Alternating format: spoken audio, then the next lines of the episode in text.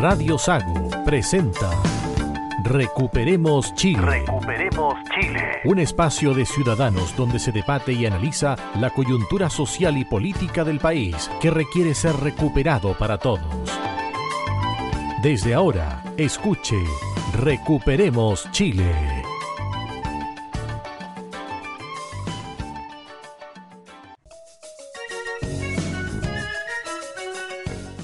Estamos ya en el aire acá en Recuperemos Chile, edición de día domingo, domingo 21 de agosto, capítulo 26 de Recuperemos Chile. Hoy con equipo bastante disminuido. Menguado, sí, así es, así es. Adolfo Aliaga.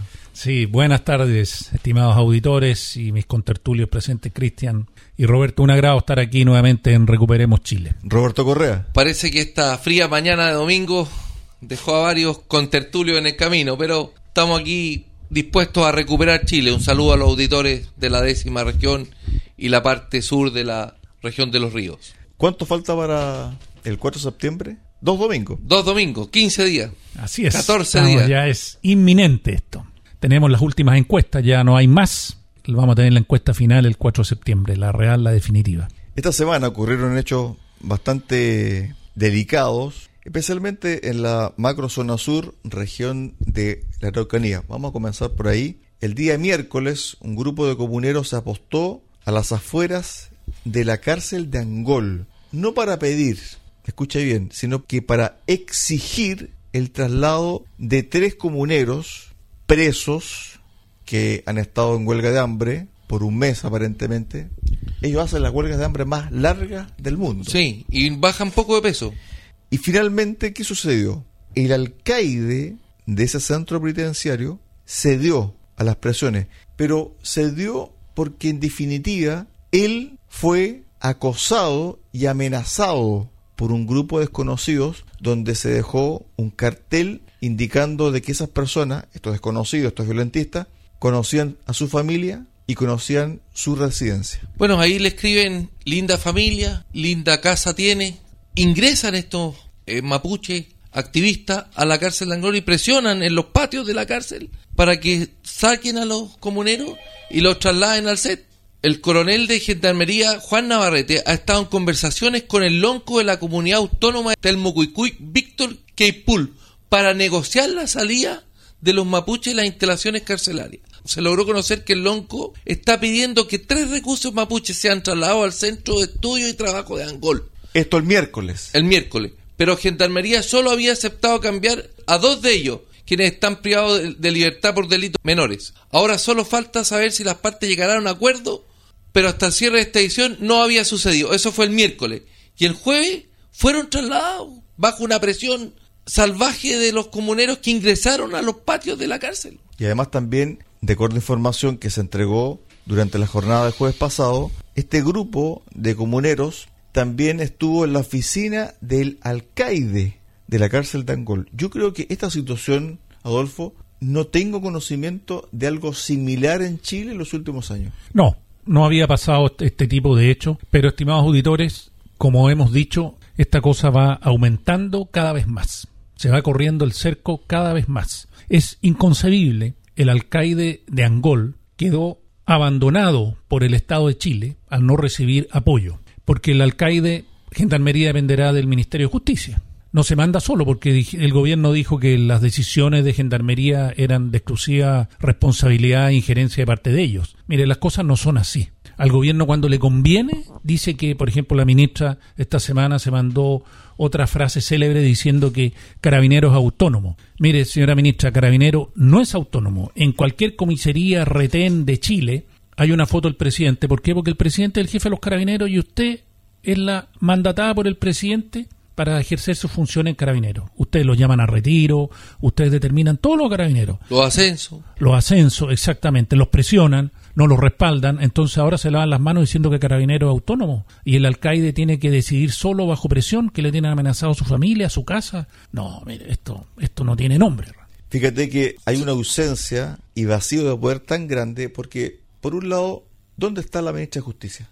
Hemos revisado latamente todos los portales de noticias para encontrar alguna declaración de la ministra de Justicia sobre este hecho en particular. Ninguno. La ministra del Interior tampoco. Entonces, cuando se da este tipo de situaciones, ¿qué es lo que uno tiene que esperar? Bueno, que la misma gente reaccione. ¿Qué pasó el viernes pasado?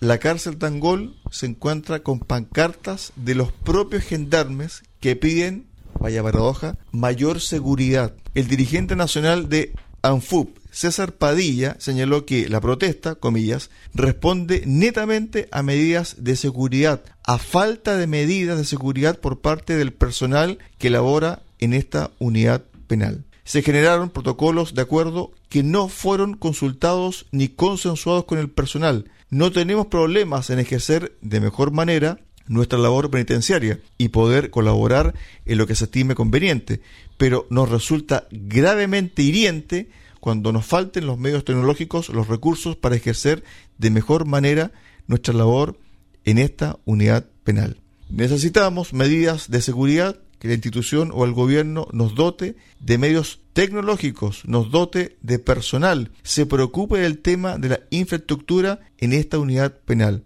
Nos sentimos gravemente trastocados, dijo el dirigente gremial de los gendarmes.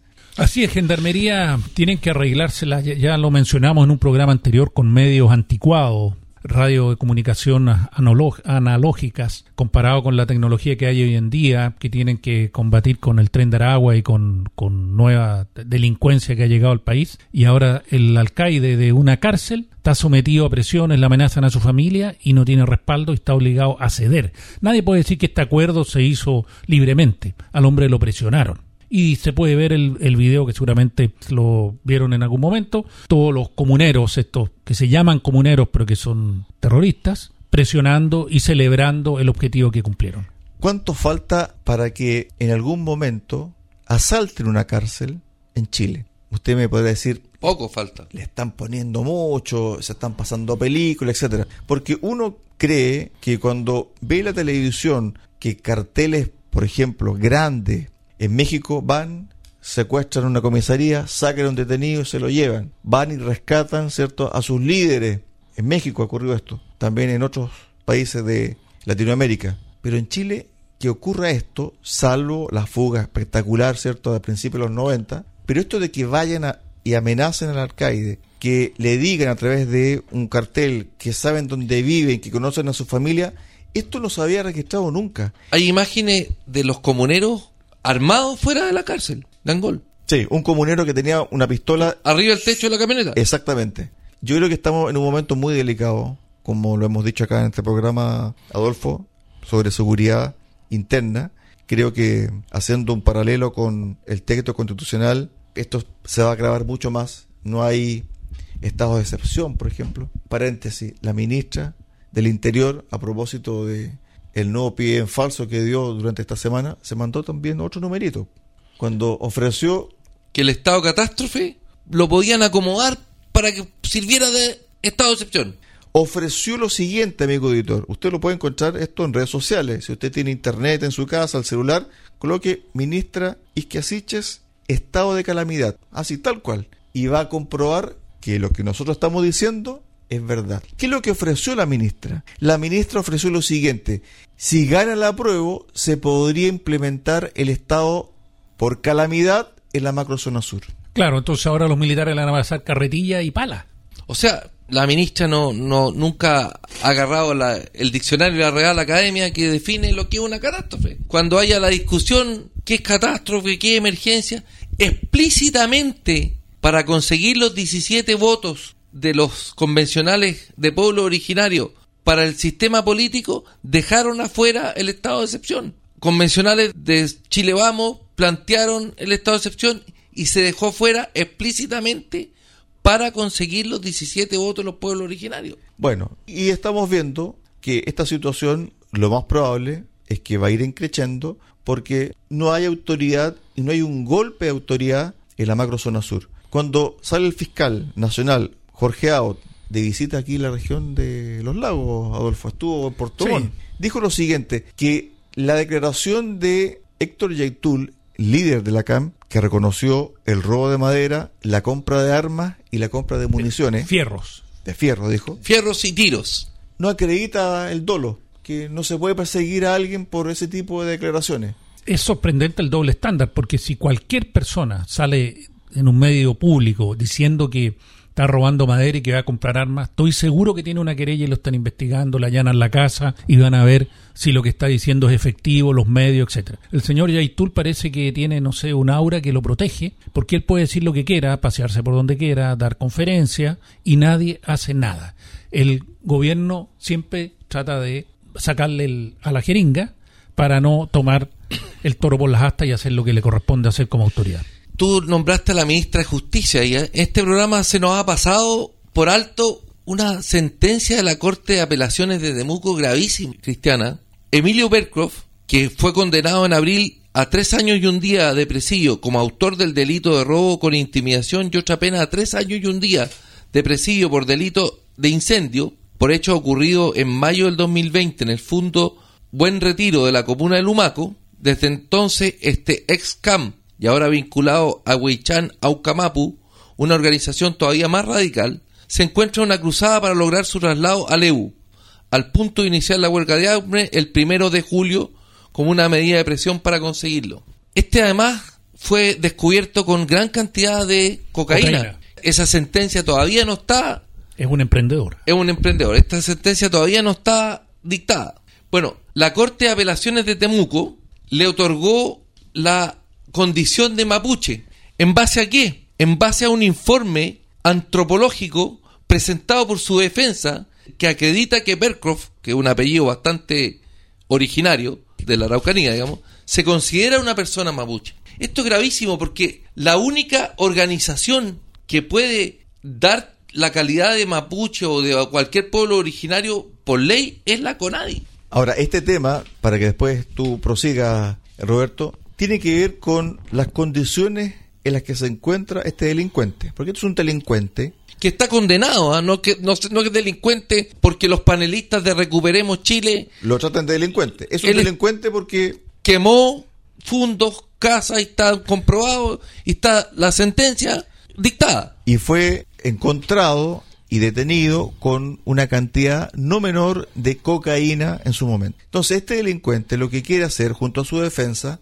es tratar de salir donde está ahora recluido para irse a Leu, es decir, una cárcel menor, tendrán menos infraestructura, que posiblemente estén pensando alguna fuga o que alguien lo vaya a rescatar o que grupos como por ejemplo ocurrió Angol vayan a presionar al mismo alcaide para sacarlo de ahí o para trasladarlo a otro lugar. Entonces cuando uno comienza, esta palabra le gusta a los contertulios, a engarzar situaciones, uno dice, esto no es casualidad, Roberto. No es casualidad. En la argumentación para coger el amparo, la Corte de Apelaciones de Temuco cita tratados internacionales de derechos humanos ratificados por Chile, en alusión al convenio 169 de la Organización Internacional del Trabajo, que tratándose de miembros de un pueblo originario se debe velar porque se mantenga el adecuado contacto con su comunidad para facilitar las prácticas culturales y religiosas. Adolfo, ¿qué pasó con el machi Celestino Córdoba, preso, ¿cierto? Reo, rematado,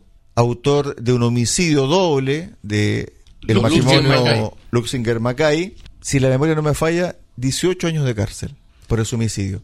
Resulta que también abogó a través de una huelga de hambre, pero de meses, para pedir que lo trasladen a un rehue.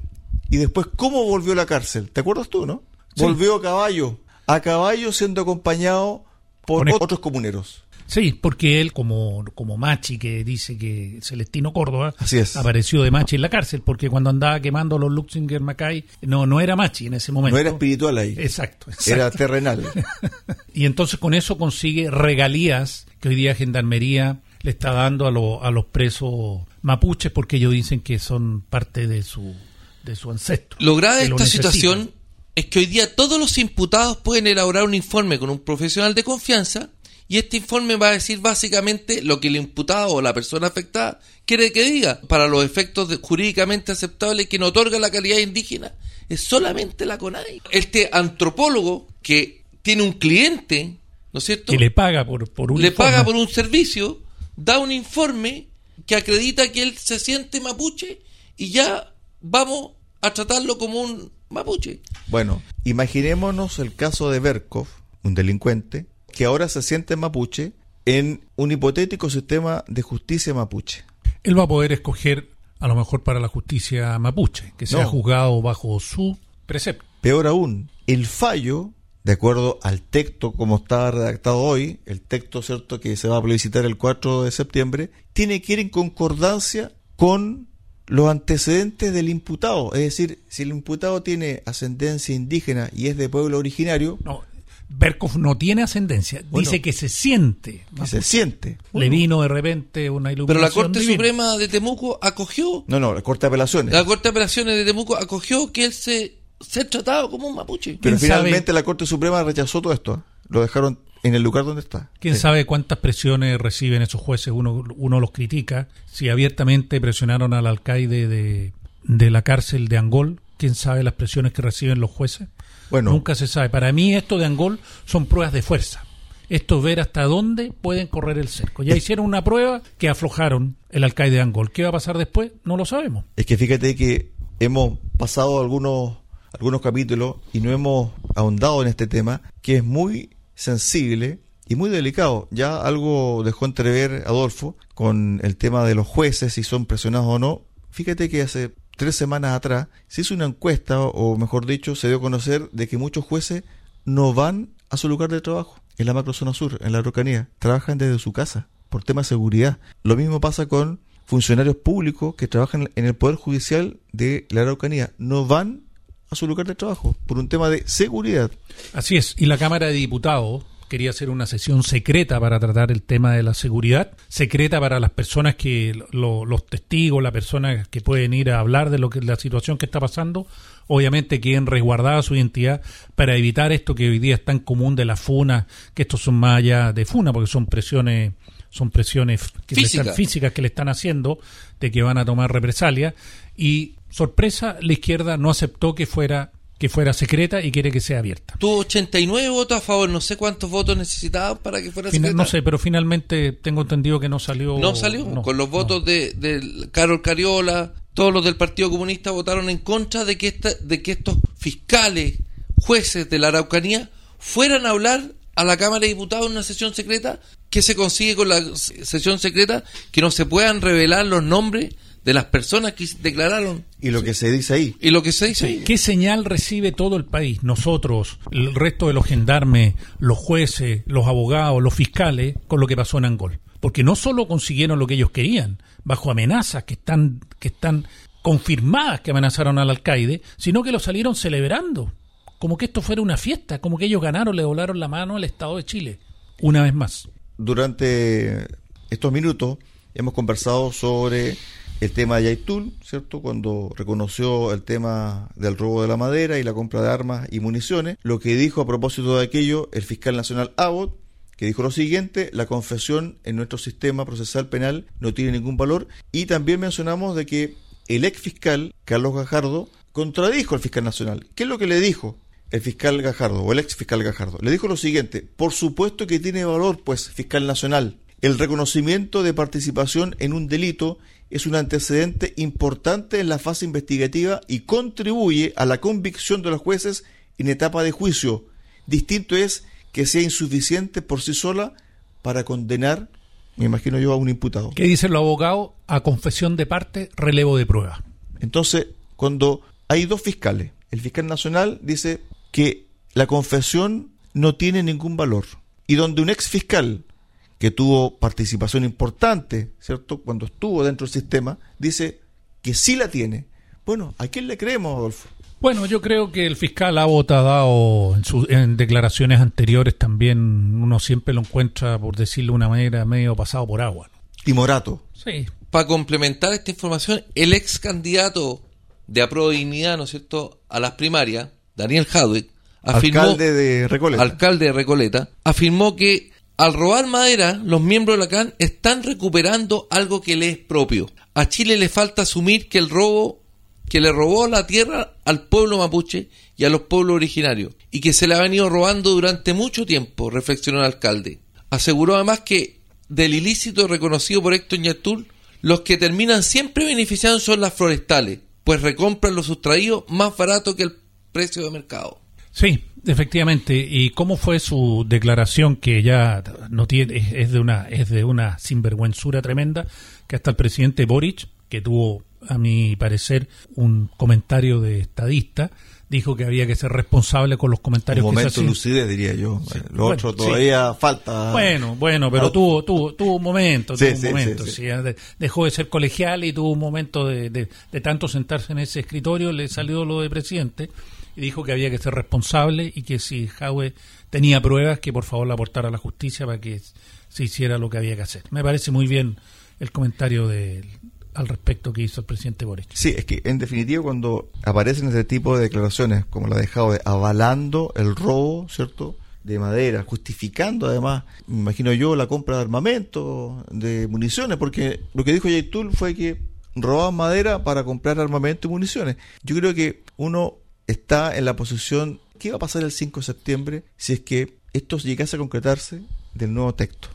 Porque en definitiva, lo que hicieron los partidos de la coalición de gobierno, de decir, ¿sabe qué? Vamos a precisar ciertas cosas del veto de los pueblos originarios, ¿sabe qué? Vamos a precisar sobre el alcance de los sistemas de justicia de los pueblos originarios, pero yo creo que con esto no hay ninguna, ningún tipo de certeza de que eso ocurra. Y cuando se crean expectativas en base al texto, comienzan a surgir este tipo de problemas de que comunidades, ¿cierto? Que no son todas, son grupos muy pequeños, pero que tienen, digámoslo, poder de fuego, comienzan a amenazar a un alcaide, comienzan a amenazar a los jueces, comienzan a amenazar a los fiscales, comienzan a amenazar a los funcionarios judiciales.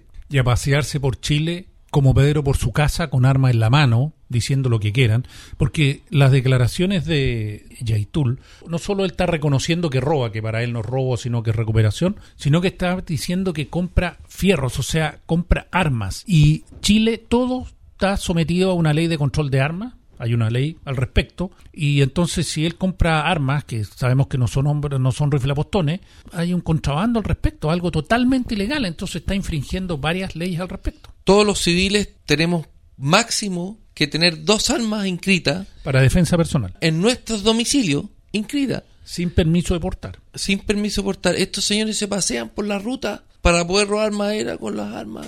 un Far West. Absolutamente el Estado ha abandonado el derecho principal que es de la seguridad sin seguridad no se puede desarrollar, no se puede emprender, no se puede crear una familia, no se puede caminar libremente por los caminos que son de todos.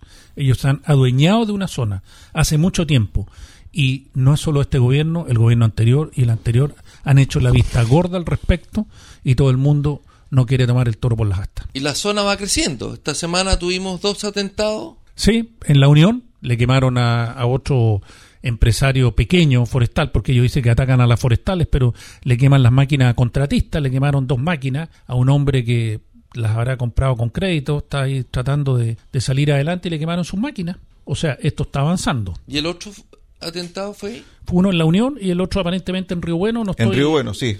Bueno, y durante la semana se conoció otra información, también delicada, especialmente por la seguridad interna de nuestro país, porque la diputada por el Distrito 22, Gloria Navellán, denunció que Juan Pichún Coyonao, hermano del recién renunciado, ¿cierto?, periodista de la Seremía de Salud en la región de la Araucanía, Pascual Pichún, y reconocido vocero de la coordinadora Arauco Mayeco, está trabajando, escuchen bien, en la municipalidad de Traiguén, en donde desarrolla una práctica profesional en el departamento jurídico del gobierno local. Este vocero de la CAM, reconocido oficialmente, ha llamado a la sublevación, ha llamado a actos violentistas, y resulta que Está trabajando en una municipalidad donde haciendo tiene su acceso. práctica, acceso a información. La semana antepasada, su hermano había sido contratado por la Seremía de Salud como periodista para la Seremía de Salud de la región de la Araucanía. Se develó este caso, renunció. renunció. Resulta que pasan los días y su hermano, es el vocero de la CAM, está haciendo su práctica, está trabajando en la municipalidad de Traiguén y además también recibe un sueldo por un proyecto que bordea los 800 mil pesos. Lo más grave es que tiene acceso a la información que se maneja justamente en la cárcel de Trai- en, en la, en la municipalidad de Traiguén para proteger a los ciudadanos de Traiguén con el estado de excepción. Tiene manejo de información privilegiada. Juan II Pichún Coyonao disfruta de un contrato de honorarios en la municipalidad con el cargo de agente comunitario del programa Prilonco Temulemu, con una remuneración mensual bruta de 800 mil pesos.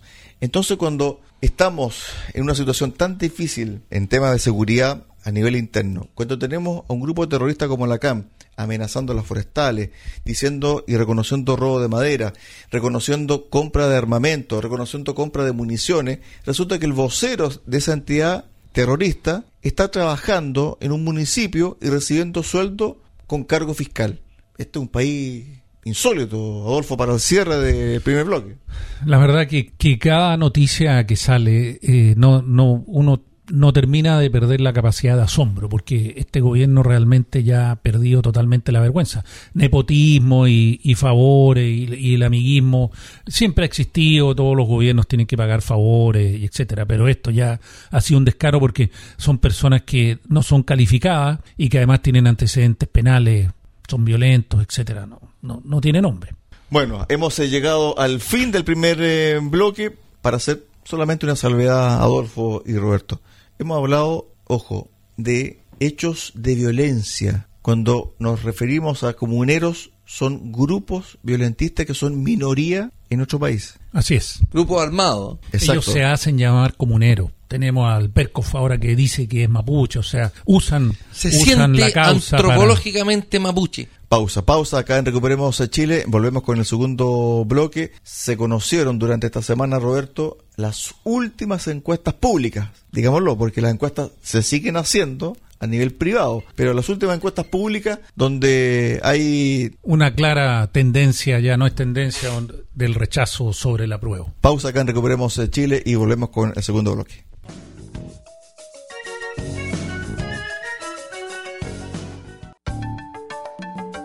Recuperemos Chile cuenta con el apoyo de Cafetería Chocolate en Puerto Montt. Ven y disfruta nuestra repostería y variedad en café. Estamos en Avenida San Javier 2013 y en Avenida Nueva 1789 en Cardonal y Ferretería Austral Pernos en la capital regional. Presidente Ibáñez, esquina República. Más de 20 años siendo su ferretería.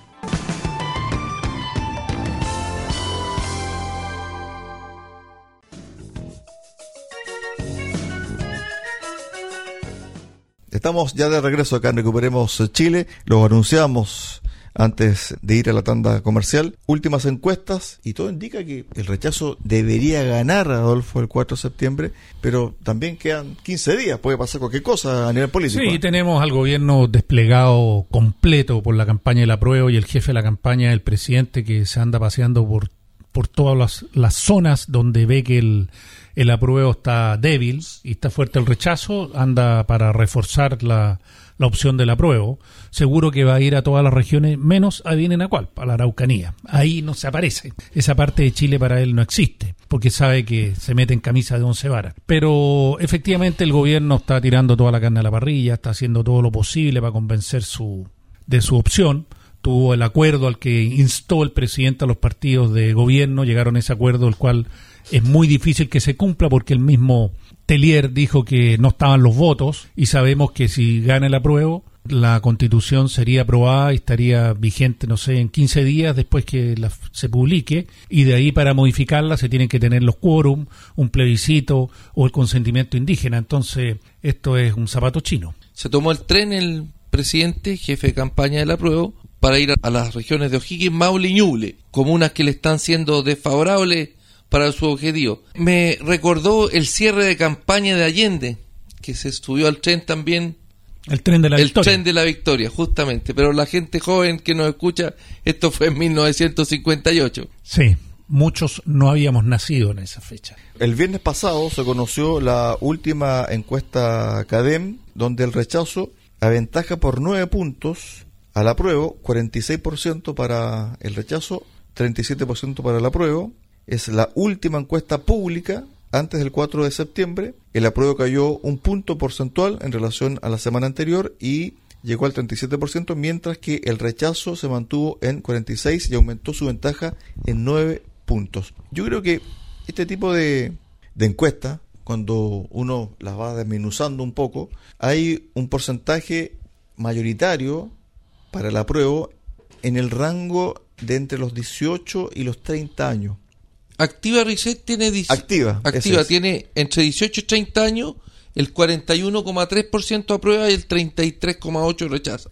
Yo creo y de que- 31 a 40 años ya la torta se da vuelta, Sí, 54 es que- rechaza. Yo creo que muchos jóvenes, aquí esta es una interpretación mía, a lo mejor un joven que va a votar a prueba puede decir que estoy equivocado, pero yo creo que, bueno, tienen menos experiencia, han vivido menos, saben menos de la historia, lo que ha pasado en nuestro país. También muchos no se han leído la constitución, se dejaron llevar por los eslogans y la y la bajada de títulos y, la, y las- los derechos, etcétera. No tienen no tienen mayor responsabilidad en lo que va a pasar y dicen bueno veamos qué pasa, hagamos algo diferente. Los jóvenes normalmente van contra la corriente y quieren quieren cambio, pero no todos los cambios necesariamente eh, son para bien, son cambios solamente, pero es riesgoso, es una espada de Damocles. Es difícil que el gobierno logre revertir este, este porcentaje que tiene la prueba, ya que el 78,6% de la gente ya tiene decidido su voto, poco o nada decidido un 11%, y el restante 10 no iría a votar. Sí, pero ese 78% también puede tener decidido el voto hoy día y si, si hay un hecho, no sé, que para él es rele- relevante, lo puede, puede cambiar su opción, no sé. Y también es importante que todos informen de su local de votación. Acuérdense que los locales, muchos cambiaron. Entonces infórmese para que no se pegue el pique en balde a un local y tenga que cambiarse totalmente de lugar para que pueda ejercer su sufragio. Es importante que gane la opción que gane, gane por una amplia mayoría para que efectivamente tenga un respaldo importante. Durante esta semana, a propósito de cambio de domicilio, etcétera, se acusó a un sector político de estar torpedeando al CERVEL y como poniendo en duda, ¿cierto?, su trabajo. Yo creo que cuando se hacen críticas desde el punto de vista de que no han sido lo más pulcro, ¿cierto?, prolijo en la entrega de las personas que están y estamos habilitados para votar el 4 de septiembre y donde salen personas fallecidas, por ejemplo, las críticas son válidas, porque yo me hago la siguiente consulta. Si tenemos la tecnología actual, tenemos cruce de información, etcétera, ¿cómo es posible que ocurran este tipo de hechos? Estamos en el año 2022. Yo solo se me viene a la mente la tecnología que tiene el Servicio de Impuestos Internos para cruzar la factura en forma electrónica. ¿Cómo es posible? Uno se mete al registro civil, saca un certificado de función, ¿no es cierto?, de cualquier pariente y te lo entregan en línea. El CERVEL reconoció en una entrevista en la radio cooperativa, el, presidente CERVEL, que hay 500.000 personas fallecidas en el padrón, habilitados para votar, que es el caso de tu papá, Adolfo, ¿no? Sí, él falleció hace 30 años y está habilitado para votar. Entonces no me digan que hay un desfase en información. Esto demuestra una vez más la burocracia y que el gobierno no es, el Estado no es muy eficiente en ejercer su función. Porque mire, 30, 30 años es más que suficiente para poder regularizar. Ahora, quiero hacer otra salvedad. 500.000 personas, las mesas tienen 350 votantes más o menos, son 1.428 mesas que se constituyen de más. Se emiten votos, se emiten registros, Se gastan llaman los- recursos. Se, se gastan recursos, se llaman a los vocales. ¿Para qué? Si no- esa gente no va a ir a votar porque está muerta. Son 1.428 mesas. Si dividimos, no sé, 25 mesas por local, estamos hablando de 57 locales que podrían no existir o estar cerrados en base a los votantes que están excesivos. Tenemos personal de las Fuerzas Armadas, personal de carabineros y todo lo que implica esto, el costo para el Estado, porque alguien, alguien digo yo, porque al final hablan del sistema, pero el sistema lo manejan las personas, no, no hicieron el trabajo que tenían que hacer. Como dices tú, Roberto, de Impuesto Interno tiene su programa, creo que se llama Zeus, y el nombre indica todo, que es como, como un dios, y controla toda la información de los contribuyentes del, del país. ¿Cómo el registro civil no pudo hacer lo mismo? Imagínate los cuadernillos que están en las mesas de sufragio. Están todos los nombres. Me hago la siguiente consulta. ¿El nombre de la persona que aparece, que está fallecida, tendrá un punto que diga persona fallecida? Yo No. fui apoderado de mesa en las dos elecciones pasadas, no dice dice habilitado para votar, está en blanco, está listo para poner su firma. Por algo, por algo aparecen ahí. Cre- creo que solamente los detenidos desaparecidos que por no tener certificado de función aparecen como, como Justamente los en el- 3.000 que sale en el informe rating como detenidos desaparecidos están incluidos y dice Y- detenidos desaparecidos. Sí, pero y también... no pueden eh, votar, pero están como, Claro, como un es respaldo un ahí en el libro. simbolismo, Sí. es una cosa también de, de reconocimiento. Pero, de 3.000 a 500.000 hay bastante diferencia. Entonces cuando uno hace la crítica, no es por atacar al CERVEL per se, o porque uno El CERVEL dice duda. que no tiene la función, ellos, ellos no tienen la facultad, perdón, para, para poder hacerlo, lo tiene que hacer el registro civil. Pero por favor, si el CERVEL quiere salir bien parado y quiere mostrar eficiencia, mueve todo, pide ayuda, diciendo, ¿sabe qué? Queremos entregar un padrón limpio, queremos Oye. entregar un padrón fehacientemente donde no aparezca ningún fallecido. A excepción, evidentemente, de- del simbolismo de las personas que fueron detenidas y que están desaparecidas. Pero creo yo que actualmente está la tecnología y está la información para que se cruce con el CERVEL y tengan un padrón limpio. Adicionalmente no están cumpliendo la ley. Se dictó el 2021 una ley que especificaba que los mayores de 90 años que no hayan renovado su carnet durante 11 años, du- durante los últimos 11 años, no hayan ido al, al registro civil a renovar su cédula de identidad, quedaban fuera del padrón. Esa es una ley que está vigente. El caso del papá de Adolfo está 30 años. hace 30 años que no renueva su carnet. No, no puede, digamos, está mirando las papas de abajo hace tiempo. ya. Hace 30 años falleció y sigue eh, habilitado para, para votar y está en los cuadernos, ¿cierto?, del CERVEL. Pero yo creo, insisto, creo que la crítica es valedera. Yo creo que muchas veces cuando se está cerca, ¿cierto?, de un proceso electoral tan simbólico e importante para nuestro país, hay una epidermis bastante sensible, pero esto es bueno que se debata, que se discuta. No hay que tenerle miedo, ¿cierto?, a la crítica fundada, porque aquí hay crítica fundada. Hay casos, y muchos casos, Muchos casos. ¿cierto?, donde se establece que personas fallecidas están habilitadas hoy para votar el 4 de septiembre. ¿Cómo mejorar esto? Y lo otro, nadie pone en duda, ¿cierto?, el trabajo eficiente del CERVEL en las elecciones. Yo creo que en ningún país del mundo, a la hora, hora y media, dos horas de terminar un proceso donde participan millones de personas, se tenga listo qué candidato ganó, por cuánto porcentaje, etcétera. Eso nadie lo pone en duda. Somos orgullosos de tener un sistema así, pero esto hay que mejorarlo. Totalmente, y muestra, muestra la eficiencia del Estado cuando uno lee la propuesta de constitución y dice, mire, el, el Estado dará educación de calidad y gratuita, uno piensa, ¿irá a dar educación de calidad si no somos capaces de limpiar el padrón? Sobre esto quiero, quiero detenerme a hacer un paréntesis. Nuestro programa se llama Recuperemos Chile porque queremos recuperar el poder ser todos chilenos, que nos una la misma bandera, que saquemos el país adelante. En, este, en los últimos programas nos hemos concentrado en el apruebo y en el rechazo, en la elección que vamos a tener el, el 4 de septiembre, porque es lo que nos convoca a todos y nosotros creemos que esto es de una importancia trascendental y que va a cambiar la decisión, la elección va a cambiar el futuro de Chile. No lo va a cambiar el día 5 de, de septiembre, ni el 10, ni el 15, ni el 30 de diciembre, pero vamos a entrar en un camino que va a ser prácticamente irreversible si es que gane la prueba. Y sobre esto me quiero detener. A lo mejor todos ustedes vieron que el diputado la carrera puso un meme donde referente a esto de los 500.000 muertos, donde sale ahí que están los del CERVEL o las campañas de la prueba haciendo en el, en el cementerio. Y él se refería, que entiendo yo, se refería a los 500.000 muertos. Algunas personas de la prueba lo tomaron esto como que él se estaba burlando de los 3.000 estos detenidos desaparecidos El informe rating. el informe Rettig. Y le enviaron un tuit. El diputado de la carrera se le murió una de sus hijas En un año- accidente. en un accidente de un bus el año 2008. Y entonces le tiraron, le enviaron eso sacándole ojo por ojo, le pusieron y le enviaron esa información de cuando murió su hija.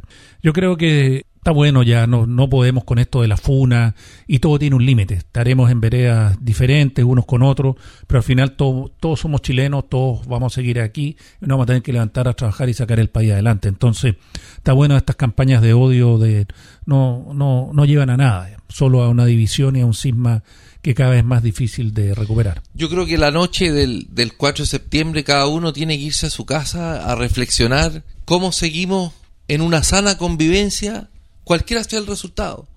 Pero no podemos pedir que la mitad de los chilenos se, se vaya del país porque perdieron. O- o los que ganaron se sientan con la se me vino a la cabeza la frase de, Stingo. Sí, Nosotros ahora- vamos a poner la regla aquí. Nosotros, yo creo que no. no. Esa soberbia, porque claro, los constituyentes ganaron por un 78%, entonces lo que hicieron fue pasar la máquina, venganza, etcétera. Eso no puede ser, como tú dices, Roberto, el 5 de septiembre vamos a estar todos aquí, vamos a tener que... Y los compañeros de trabajo en sus respectivas trabajos, unos van- fueron por la prueba, otros por el rechazo, tienen que seguir conviviendo sanamente. Que Estos procesos nos ha dividido a un límite que es peligroso. Lo que hace el programa en sí, este, Recuperemos Chile, durante estos 26 capítulos, es entregar información y tratar de ponerla sobre la mesa y darle un contexto. Entonces, cuando se da el contexto adecuado, cuando uno busca, enlaza ciertos hechos y dice, esto es lo que está pasando, es para que usted se forme una opinión. Y los hechos son hechos comprobados. Aquí no hay cierta información que uno pudiese decir que no tiene sustento o que es inventada. Son hechos que han ocurrido durante la semana y lo que hacemos nosotros acá como panel es tratar, vuelvo a repetir el concepto, la palabra, engarzar para que usted tenga una idea, un cuadro y después usted tomará la decisión libremente Es en la urna la decisión eh, correspondiente. hacer la rayita en el lado que quiera que estime conveniente hágalo con responsabilidad sabiendo lo que está haciendo no no tire una moneda al aire al caricello esto no es lo mismo esto no es como ser del Colo la Chile Fíjate que durante estos capítulos hemos hablado mucho de sistemas políticos, sistemas de justicia, educación, salud, etcétera. Y hay un artículo en el texto que se va a plebiscitar el 4 de septiembre que tiene que ver con la huelga de los trabajadores. Artículo 47, que usted tiene su librito ahí a mano. Artículo 47, inciso 6 y 7. El inciso 6 dice lo siguiente, la Constitución garantiza el derecho a huelga de trabajadores, trabajadoras y organizaciones sindicales. Las organizaciones sindicales decidirán el ámbito de interés que se defenderán a través de ellas, los que no podrán ser limitados por ley. Inciso número 7. La ley no podrá prohibir la huelga, solo podrá limitarla excepcionalmente con el fin de atender servicios esenciales cuya paralización puede afectar la vida, salud o seguridad de la población. Durante la semana en Radio Sago entrevisté a un abogado chileno radicado en Londres, Rodrigo Díaz Madariaga, que hizo un téngase presente. Dijo lo siguiente, el experto laboral, en todo caso. Al no limitar la huelga, lo que se hace es que los mismos sindicatos van a establecer sus propios límites. Entonces, me daba el siguiente ejemplo. Supongamos que se está viendo en el Congreso un séptimo retiro desde las AFP. Y los sindicatos dicen, vamos a paro porque no están aprobando el séptimo retiro. Y él me decía, hay que leer el inciso sexto del artículo 47. Lo vuelvo a leer. La Constitución va a garantizar el derecho a huelga de trabajadoras, trabajadores y organizaciones sindicales. Las organizaciones sindicales decidirán el ámbito de interés que se defenderán de- a través de ella de intereses que se defenderán a través de ella, los que no podrán ser limitados por ley. No hay límite. No hay límite. Entonces no van a ser solo los intereses propios de, de la empresa en la que trabajan, que lo afectan directamente, sino que puede ser un interés que no tenga nada que ver con el trabajo que realizan. Por ejemplo, los salmoneros, que el- algo que le afecta a los salmones, va a haber una empresa, no sé, de palta que va a tener un problema, o como dices tú, est- estas otras Séptimo situaciones retiro. y el sexto retiro y se van a ir a huelga. Y mira, quiero, siguiendo con lo que tú mencionas, Cristian, que dice que no habrá limitación, sí, hay una limitación. El punto 8 del mismo artículo dice, no podrán sindicalizarse ni ejercer el derecho a la huelga quienes integren las policías y las Fuerzas Armadas. O sea, los únicos que no pueden irse de paro son las policías y las Fuerzas Armadas. Entonces, me parece muy bien. Pero aquí ley pareja nos dura, porque los empleados públicos por ley tampoco se pueden ir a paro. Y estos últimos años, ¿cuántos paros hemos tenido del servicio público que uno llega a una oficina y está en huelga? Y los profesores se han ido a paro sistemáticamente antes del 19 de octubre, del 18 de octubre del 2019. Por ejemplo, servicios esenciales, dice el inciso séptimo, que pueden afectar la vida, salud. ¿Cuántos paros hemos tenido de los... Funcionarios de la salud. Exacto. Dice que se podrá limitarla excepcionalmente, no que no podrán ir a huelga. Dice que se podrá limitarla excepcionalmente con el fin de atender servicios esenciales. O sea, también se pueden ir a paro, lo que ha pasado con los servicios de la salud, pero lo podrán limitar para los turnos éticos, esto que ellos hacen. Entonces, lo que me comentaba este abogado, que crea una incertidumbre desde el punto de vista para el empresariado, para el empleador. ¿Quién va a querer invertir, cierto, en un país donde no hay límite para la huelga? No hay, no hay límite. Porque, por ejemplo, un sindicato dice, ¿sabe qué? No nos gustó el presidente que salió en Bolivia. O hubo un fraude electoral en Bolivia. Ganó tal candidato. Tal candidato. Y no nos gustó. Sindicato, no sé, de tal empresa en Chile. O vámonos aquí a la región. No nos gustó el alza de las tarifas de la micro. Vamos a Varo. Entonces, dijo, ojo, hay que ver ese artículo y ver esos incisos, porque en definitiva ¿Qué es lo que pudiese pasar? Está bien, no les limita la huelga, el ámbito de la huelga. Por lo tanto, como se van a paro por una situación que no afecta a la empresa, ¿qué es lo que hace el empleador? Descuenta. Así es. Tiene no trabajado porque no está dentro del proceso de negociación colectiva. Entonces se puede crear otro incidente entre el empleador, ¿cierto? Y el trabajador. Oiga, a ver si usted se fue a paro, a huelga, por una situación que no, que no les compete a la empresa pero usted no está descontando los cinco días que estuvimos en paro, pero por supuesto. Entonces, ahí hay otro grado de incertidumbre que lo expuso el abogado, ¿cierto? Rodrigo Díaz Madariaga, radicado en Londres, experto, ¿cierto?, en temas laborales, que pudiese gatillarse si es que se aprueba este texto el 4 de septiembre. Estimado auditor, hay muchos proyectos grandes que están detenidos esperando el resultado de la elección del 4 de septiembre por la incertidumbre que provoca el apruebo. Miren, los economistas, los inversionistas, ellos pueden evaluar el riesgo. Cuando hay algo que es que hay una certeza, ellos evalúan el riesgo. ¿Qué significa esto de riesgoso? Pero la incertidumbre es lo peor para las inversiones, porque no se mueven, porque no pueden evaluar para si invierten o no invierten. Por ejemplo, la cantidad de solicitudes que hay en el Servicio de Impuesto Interno de cambio de domicilio tributario han ido aumentando este último año. ¿Qué quiere decir eso? Que altos patrimonios van a cambiar su domicilio tributario a otro país, fuera de Chile, para no tener que pagar los impuestos que están subiendo acá. Entonces, cuando hay una reforma tributaria y dice que le van a cobrar impuestos a los altos patrimonios, bueno, esos altos patrimonios, muchos están, están cambiando su domicilio por los altos impuestos que tiene este país comparación con otros. Es así, señores, el dinero no tiene color político, el dinero se va a donde más produce y por eso lo que tiene que hacer el país es atraer inversionistas, atraer empresarios que inviertan, produzcan, que den trabajo y que crezca el país. Esta no es una campaña del terror que queremos hacer aquí en Recuperemos Chile. ¿eh? Lean el texto, analicen el texto y pónganse en los pantalones de un empresario. Van a ver que no dan muchas ganas de invertir. Durante el capítulo anterior el día miércoles, anunciamos que íbamos a dar a conocer algunos organismos nuevos que nacen a raíz de este texto y que van a crear empleos públicos. Y usted sabe, amigo editor, que el empleo público por lo general está ligado al pituto. Pituto. Que es el último parte de nuestro programa, el pituto de la semana. Fíjate que está, por ejemplo, la justicia vecinal. Está también un tribunal o los tribunales, artículo 332. Los tribunales administrativos son nuevos. Conocen y resuelven las acciones dirigidas en contra de la administración del Estado o promovidas por esta y las demás materias que establezca la ley, nuevo organismo público, los tribunales administrativos. Hay un tribunal, o hay una instancia, mejor dicho, que tiene que ver con que supervisa, ¿cierto?, las penas de los reclusos.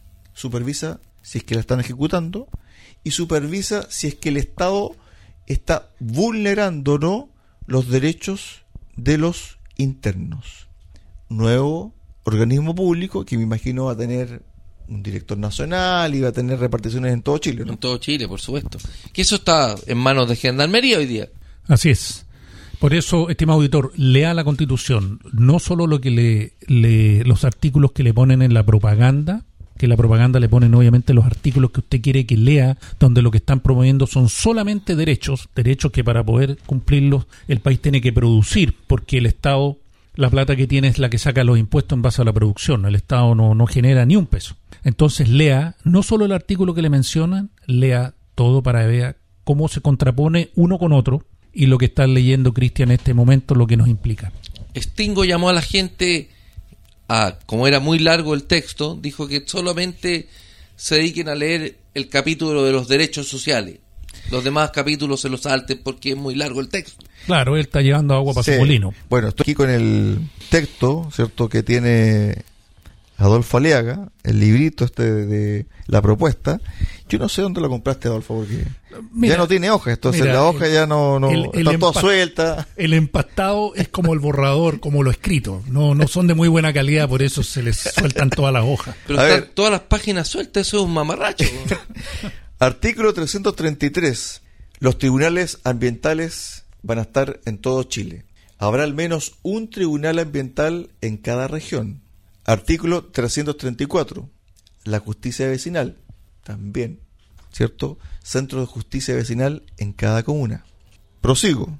Aquí está el tribunal que yo le mencionaba sobre los fallos y el seguimiento a los derechos de los internos, a los reos. Artículo 336. Los tribunales de ejecución de penas. Eso es nuevo, ¿ah? Esto, eso no, no está hoy en la justicia chilena.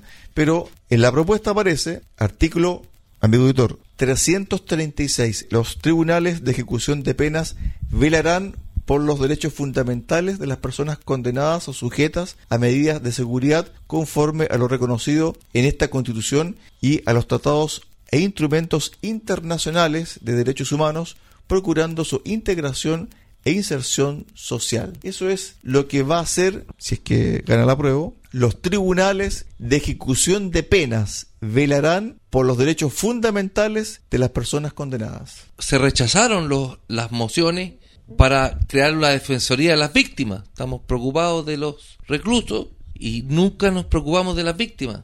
Artículo 337, a propósito de aquello, inciso 2. Es deber del Estado, en su especial posición de garante frente a las personas privadas de libertad, velar por la protección y ejercicio efectivo de sus derechos fundamentales consagrados en esta Constitución y en tratados e instrumentos internacionales sobre derechos humanos. Al principio del programa, Adolfo, hablamos sobre la inseguridad que viven los gendarmes, ¿o no? Así es, así es. Y desde el momento que hay un delincuente detenido y condenado es porque provocó un daño a un ciudadano. ¿Y quién le repone a ese ciudadano el daño ocasionado, el trauma, etcétera? Nadie. Uno no quiere que el reo sufra, ¿cierto? Y pase pellejería al interior de un recinto penal. Claramente que no, porque si no, no hay reinserción, no hay segunda oportunidad. También no los vamos a esclavizar. Pero comencemos primero por las personas que cumplen la labor tan noble de cuidar los recintos penales. Así es, Gendarmería sacó una, un video también de que hicieron mal uso de su uniforme en la campaña de la prueba. Ellos lo rechazaron eso también. Cuando uno lee este tipo de, de artículos, la gente dice, pero ¿cómo? Es- esa parte yo no la leí. Que hay que leer detenidamente. Y el señor Stingo dice que lea solamente lo que le conviene, solo los derechos, lo bueno, lo bonito. Pero este es un caballo de Troya, estimado auditor. Roberto, nos quedan poquísimos minutos para el cierre del programa del día de hoy, para el cierre de este capítulo Vamos 26. a, a tocar los pitutos de la semana, ¿no? Vamos, vamos al pituto de la semana. En el Chile que construiremos no habrá espacio para el pituto. Y para eso tenemos que pasar a la acción. Prohibiremos la contratación de parientes de altas autoridades del Estado en cargos de confianza. Sí, es de sentido común, pero usted y yo sabemos que eso no es lo que hoy. Además, tal como propusimos en el Congreso hace años, el presidente, los ministros y parlamentarios no ganarán más de 5 millones de pesos. Es decir, máximo 10 veces el salario mínimo. La abogada Antonia Illanes fue jefa de gabinete de Boric en el periodo como diputado. Hoy es subsecretaria del deporte, cargo que recibe al mes 7.742.658 pesos. Hermoso. ¿Cómo le gustaría a usted tener eso? Todos los meses, pa. Todos los Uno, meses, por cuatro los- años, por lo menos asegurado. Es un buen pituto, ¿ah? A ver, son 7 millones Ese es bruto. por año, no, pero saquémoslo por 7 millones, a ver. Bueno, seguramente va a tener un aumento en la escala. Claro. También cada año va a tener un aumento en base a sus méritos. Va a subir de grado y va a ganar más. Bueno, pero ¿no? ella, ella era secretaria, no es cualquier persona, era, era la secretaria de Gabriel Boric cuando, mientras él, él fue diputado entre el 2018 y el 2022. Son 84 millones de pesos anuales, brutos aproximadamente. Ahí usted descuenta los impuestos y todo eso. Leyes sociales, etcétera. Multiplícalo esos 84 millones por 4. Y esto por toda la cantidad de gente que está pitutada. Como decía el audio que acabamos de escuchar del presidente en campaña, nadie va a ganar más de 10 veces el sueldo mínimo. Pero bueno, yo creo que las promesas, como dice... Se las lleva el viento. Prometer, prometer, hasta llegar a meter. Una vez metido, nada prometido. Nos vamos. Roberto. Recuperemos Chile. Estamos a dos semanas del plebiscito. Los ánimos están tensos entre las dos opciones y tenemos que ir haciendo la, la expectativa que hay que relajar los ánimos. Yo creo que es fundamental que pase lo que pase, el día 5 nos levantemos a recuperar Chile. Así es, siguiendo con lo que dice Roberto, el día 5 van a haber ganadores y perdedores y todos vamos a seguir acá. Los ganadores tampoco tienen que pasar por encima de los perdedores. Esta es una elección, pero pase lo que pase, el país hay que sacarlo adelante y seguir trabajando. Chile se lo merece. Si gana el, rechazo, como las encuestas dicen que gane, no seamos como Stingo, no seamos soberbios. Recuperemos Chile. Sí, yo creo que faltan dos semanas a contar de hoy para el 4 de septiembre y creo que más que conceptos de ganar o perder, el triunfo, la derrota, yo creo que Chile está por sobre esos dos conceptos. Creo que esa noche del 4, tal como dice Roberto, que estar en su casa, ojalá que, que impere cierto el sentido común y que Chile se dé otra oportunidad para hacer las cosas bien. Si en definitiva, eso es lo que hacen las personas cuando maduran. Reconocen un error y tratan de enmendarlo para hacer las cosas bien a futuro. En definitiva, eso es, ¿o no, Adolfo? Así es, este país lo ha construido mucha gente con esfuerzo, tenemos los próceres, hemos tenido guerras, hemos recuperado, hemos perdido, y esto se ha construido en base a sacrificio, esfuerzo, trabajo, y no podemos echarlo por la borda. Y el país tiene que seguir adelante por las generaciones que vienen. Amigos auditores de Recuperemos Chile, muchas gracias por su tremenda sintonía. Sigue en compañía de Radio Sago, la radio grande del sur de Chile, y nosotros nos reencontramos el próximo miércoles, 20 horas, acá en Radio Sago, Recuperemos Chile. Que usted tenga una excelente tarde. Chao, chao. Chao, chao.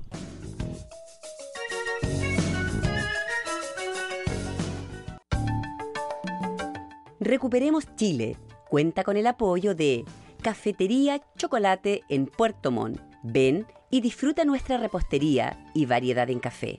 Estamos en Avenida San Javier 2013 y en Avenida Nueva 1789 en Cardonal. Y Ferretería Austral Pernos en la capital regional. Presidente Ibáñez, esquina República. Más de 20 años siendo su ferretería.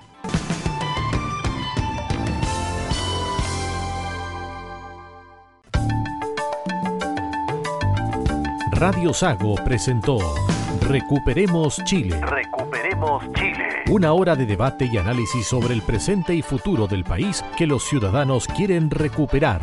Recuperemos Chile. Vuelve el próximo domingo acá en Radio Sago.